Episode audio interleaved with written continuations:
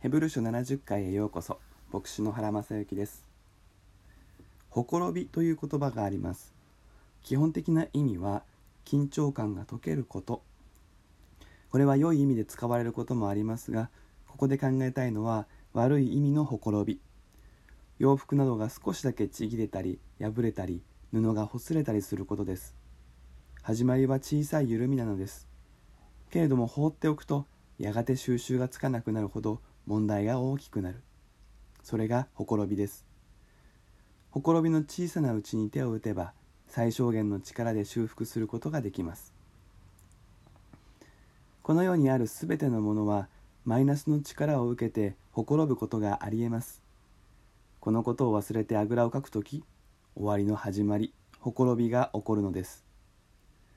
いらない緊張というのもありますが解けてはいけない緊張解いてはいけない緊張というのも多くあるのです。教会もそうです。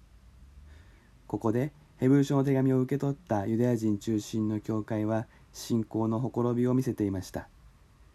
長い苦しみに疲れてしまいその中で手を出してはいけない後戻りの道に誘惑される者たちが出てきたのです。自分だけなら私一人くらいそういうムードが教会に入ってきた。そしてそれがだんだんと全体のムードになりつつあった。ほころびが大きくなり始めたのです。そこでヘブル書が書かれたと言ってほとんど間違いないでしょう。ほころびを繕うことそれがヘブル書の目的です。ヘブル書の著者はこれまでこの後戻りの道がどんなに大きな災いを招くか警告を与えました。解けてはいけない緊張感。それは神が救いの御業を行い新しく語られているという祝福を受け取った者には責任もまたあるのだということでした。それは恵みに応えて信仰によって神と人とを愛する生き方に励む責任。祝福のもといとして生きる使命です。これを放棄することは大きな問題であることをヘブル書の著者は警告します。神様は恵みと憐れみに富んでおられますが侮られる方ではありません。逃げたくなる人間の弱さに同情してくださいますが逃げてよいとは言われません。ほころびが大きくなる前にヘブル書の著者は警告を与えました。しかしこの警告は最終通告でもないし脅しでもありません。愛の関係がないところにある警告は脅しになりやすい。だから著者はここで愛する者たちと呼びかけます。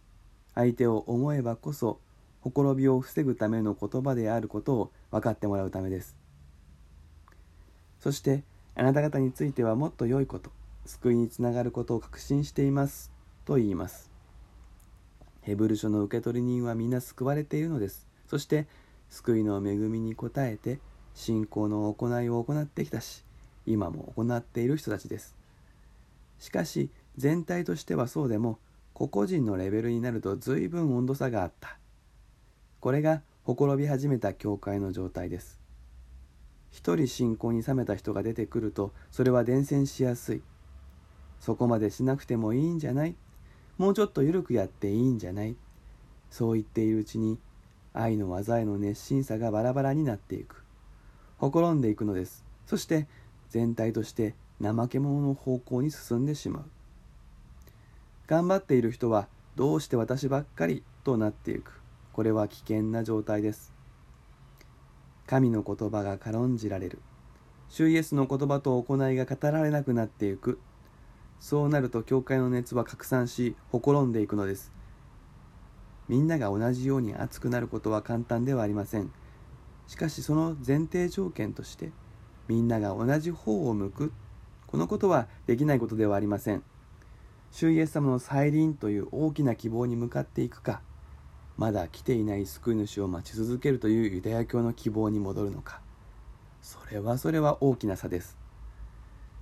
主イエス様の出来事その救いの確かさについて十分な確信を持つなら教会は一つの共通した希望を持ち同じ方向を向くことができます。そうするなら熱は高いところから低いところへ流れてみんなで熱くなっていくことができます。しかし希望がバラバラでは熱は奪い合うことになり全体として冷めていってしまうのです。これは少し小さい規模でも同じことが言えます。私たちは教会の中でイエス様の再臨という希望の方を向いているユダヤ教の方を向いているということはないでしょう。しかし一教会として少し先の未来そのありよう希望する状態ということについて同じ方向を向けない時やはり熱は冷めていくことになります。確かな信仰と再臨を待つという大きな方向性に支えられた上で教会として少し先の未来を共に思い描き希望を抱いて進むことが必要です。私たちの現在の営みは未来の希望に支えられて意味を持つのです。そしてその未来は神によって約束された確かなものです。ですから信仰と忍耐信頼と忍耐があれば受け取ることができるものなのです。私たちは自分を過小評価しやすいでしょう。教会の中で私一人くらいと考えて怠け者になってしまう誘惑は誰にでもあります。しかし一人が生み出す冷たい風はほころびを生み全体に影響します。一人一人神様に特別に愛されています。大切な存在です。ということは影響力を持っているということでもあります。自分を大切にするということは教会の中で自分一人くらいと怠けることと正反対のことなのです。24回目は以上です。それではまたお耳にかかりましょう。